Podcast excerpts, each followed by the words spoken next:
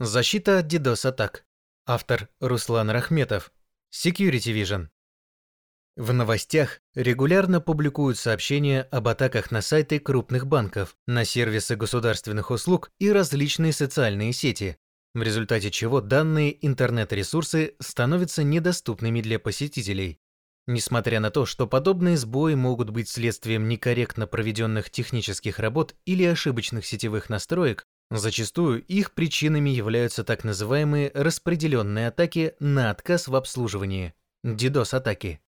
DDoS-атаки классифицируются не только по объему вредоносного трафика, мощные DDoS-атаки могут достигать сотен гигабит в секунду, но и по атакуемому уровню абстракции – софт, железо, сеть. По целевому атакуемому ресурсу, а также по ряду других признаков о видах атак на отказ в обслуживании, реагировании на такие киберинциденты и о противодействии DDoS-атакам мы поговорим в этой статье.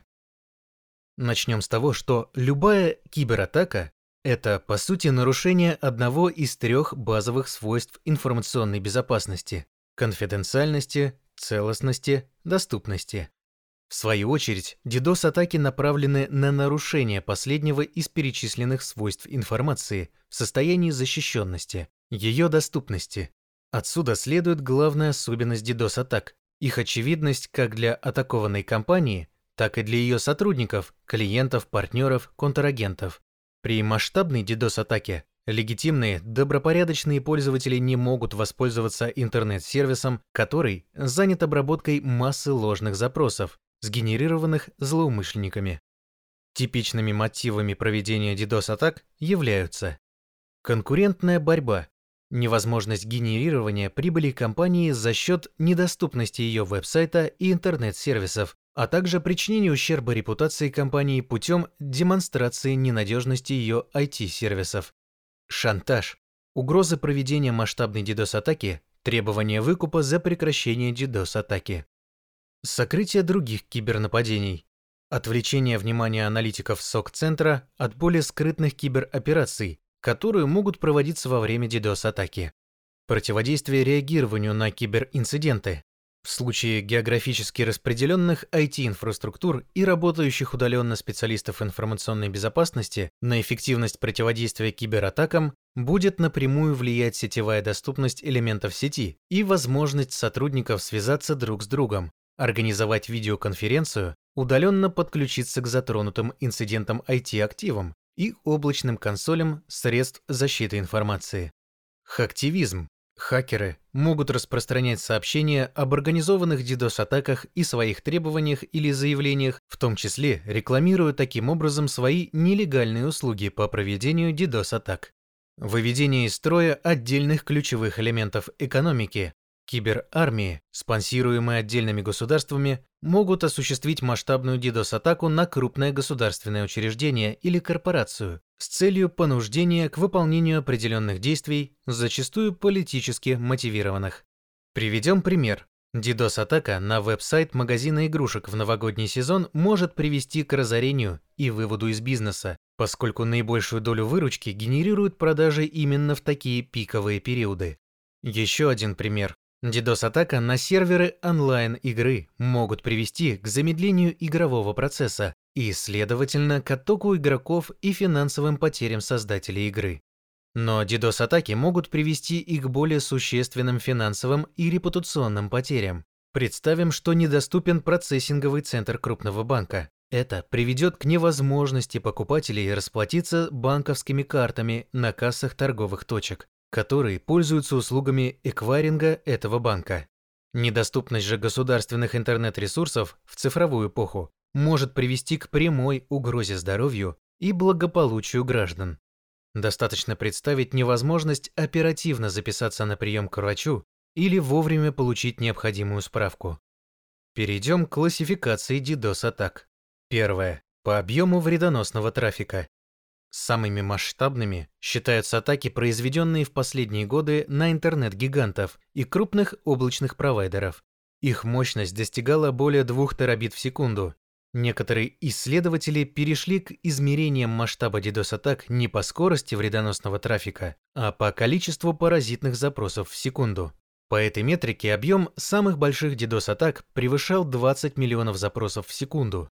При этом мощность DDoS-атак растет с каждым годом вместе с увеличением пропускной способности интернет-каналов и количества устройств, которые могут генерировать паразитный трафик. Такими устройствами в большинстве случаев являются зараженные вирусами пользовательские устройства, домашние ПК, смартфоны, устройства интернета вещей, умные камеры, видеорегистраторы, элементы умного дома, которые объединяются хакерами в бот-сети.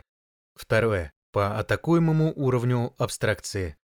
Современные веб-порталы рассчитаны на одновременное обращение тысяч и миллионов пользователей. Однако стоит учитывать, что скорость обработки запроса пользователя и подверженность ресурса DDoS-атаки складывается из различных факторов, таких как ширина интернет-канала хостинга веб-портала, быстродействие аппаратных компонентов. Современные веб-ресурсы работают на виртуальной инфраструктуре, в которой ключевым моментом является скорость и надежность дисковой подсистемы а также объем выделяемой оперативной памяти.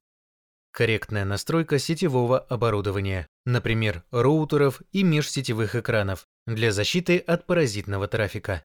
Корректная настройка веб-сервера, который обслуживает интернет-запросы к сайту. Оптимизация логики работы самого сайта. Настройка используемых CMS, веб-технологий и фреймворков, алгоритмов работы элементов веб-страниц, поиска по сайту выдачи результатов и так далее. На каждом из данных уровней абстракции возможны атаки. Так, на сетевом уровне атакующие могут загружать интернет-канал паразитными запросами на подключение, атаки TCP-флот, некорректными ICMP-пакетами и массовой отправкой UPD датаграмм. В последнем случае может также использоваться техника усиления UPD-атак, при которой адрес отправителя DNS или NTP запроса подменяется злоумышленником на адрес атакуемого сервера. А множество интернет-серверов отвечает на такой DNS-NTP-запрос с многократным повторением ответа. В качестве транспорта для такого усиления могут использоваться не только распространенные протоколы DNS или NTP, но и менее популярные. Отметим, что атаки на сетевом уровне достаточно легко автоматизируются, а в Darknet есть целый нелегальный рынок соответствующих услуг по организации DDoS, которые могут скрываться под сервисами якобы стресс-тестирования веб-сайтов. На более высоких уровнях, уровне веб-сервера, веб-сайта, атакующие уже ищут уязвимости в логике работы веб-компонент, в том числе и настроенных по умолчанию. Так, популярный веб-сервер Apache до относительно недавнего времени, середины 2010-х годов, по умолчанию работал в режиме Prefog, в котором для каждого веб-запроса создавался свой процесс с выделением аппаратных ресурсов, что привело к возможности провести успешную DDoS-атаку буквально несколькими сотнями веб-запросов, которые могли полностью исчерпать аппаратные ресурсы сервера Apache. Более современные режимы работы сервера Apache, режиме Walker, Event, используют аппаратные ресурсы более продуктивно. Третье. По целевому атакуемому ресурсу. На уровне сетевого оборудования или аппаратных компонентов организация успешной DDoS-атаки зависит фактически лишь от наличия у атакующих сопоставимых аппаратных возможностей и количества устройств в бот-сети, которые могут сгенерировать существенный объем паразитного трафика. На уровне бизнес-сервисов и приложений, доступных из интернета, эксплуатируются уже уязвимости в логике приложений, в настройках программного обеспечения, в коде веб-порталов. Например, веб-сайт магазина по продаже бытовой техники может содержать большое количество товарных артикулов с характеристиками и фотографиями товара. При этом, если пользователь задает широкий поисковый запрос, то вывод всех результатов такого поиска на одну веб-страницу вполне может существенно нагрузить веб-сервер и замедлить работу сайта.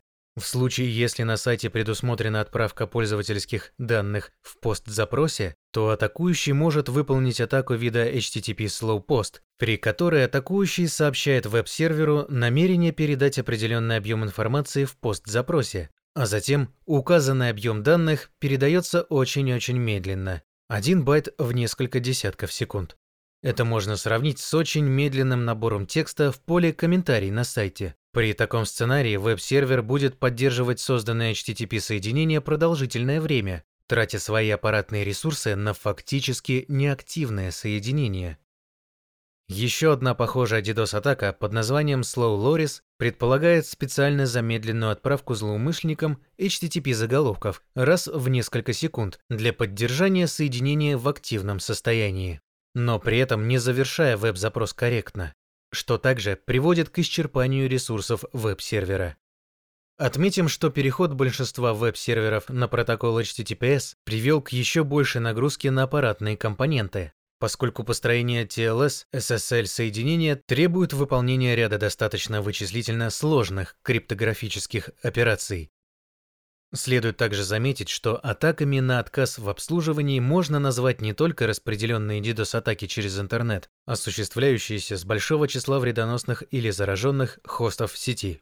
Атаками на отказ в обслуживании могут считаться также Массированная отправка СМС-сообщений с целью переполнить память мобильного телефона жертвы или сбить ее с толка для дальнейшего проведения атаки методом социальной инженерии.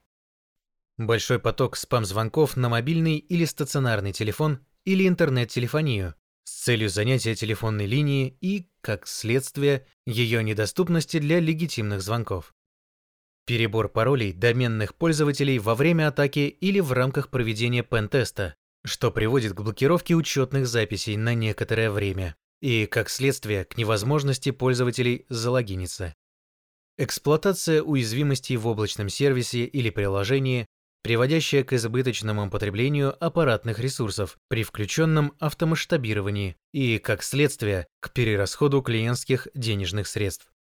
Эксплуатация уязвимостей в прикладном ПО, приводящая к невозможности выполнить легитимные операции из-за избыточного потребления ресурсов атакованным устройством, использование 100% процессорного времени, использование всей доступной оперативной памяти. Эксплуатация уязвимостей в операционной системе или драйвере, приводящая к перезагрузке, зависанию устройства, переходу системы в аварийное или неработоспособное состояние.